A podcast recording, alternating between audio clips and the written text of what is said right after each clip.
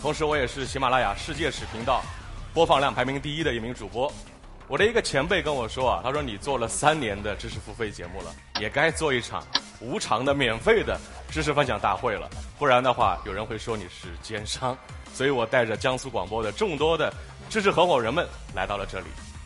过去的二零二零年，如果让你只能用一个词来回顾一下，你会选哪个词呢？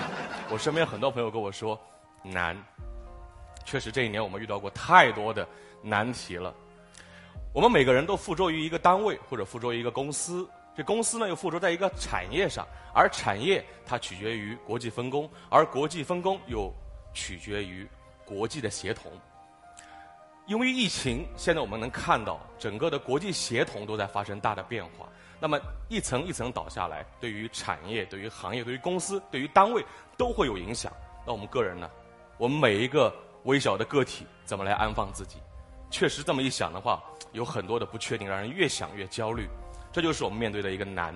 我们面对太多的不确定，充满了变数，怎么办？我们想一想，远古时期古人们，他们有没有这样的时刻？他们在面对一些自然的现象的时候，他们也会有这样的不确定、困惑，甚至恐惧。比如说电闪雷鸣，他们怎么想？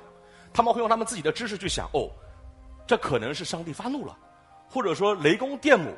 这是他们用他们的知识在给出答案，请注意，这是在科学没有启蒙之前，直到牛顿问出了说苹果为什么往地上掉呢？从那刻开始，后来用牛顿力学原理做出了发明的瓦特，他改良了蒸汽机，蒸汽机带来了第一次工业革命。哎，有人说你扯得好远啊，你干嘛说这些东西？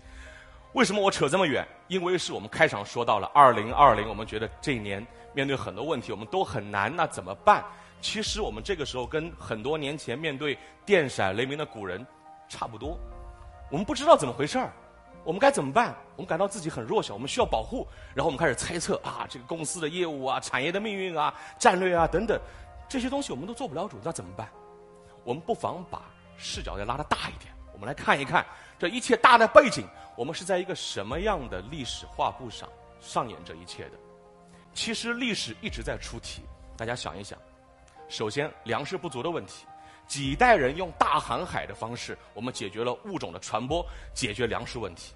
接着，肌肉和力量不足的问题怎么办？我们用工业革命，各种机械化、电气化，通过几代人努力，我们让人类拥有了无限的力量。接下来，信息不畅的问题怎么办？我们有互联网，我们也解决了信息同步的问题。每一代人或者每几代人，他们都在解决历史这一代人的问题，而每解决了一代人的问题，整个人类的文明和富足往前迈了一大步。所以我们总是要来回答问题的，我辈的问题，我总是要面对的。好在这一年我们不是没有收获，嫦娥带我们打开了我们认知月球的通道，奋斗者号下海，我们在深海探测又迈出了一步，更不用说这一年我们看到越来越多的人。疫情在家里的时候，他们打开了书本，他们在看什么？他们在看哲学、看经济学、看文学、看艺术。他们用对知识、科学的渴求来对抗迷茫和匮乏感。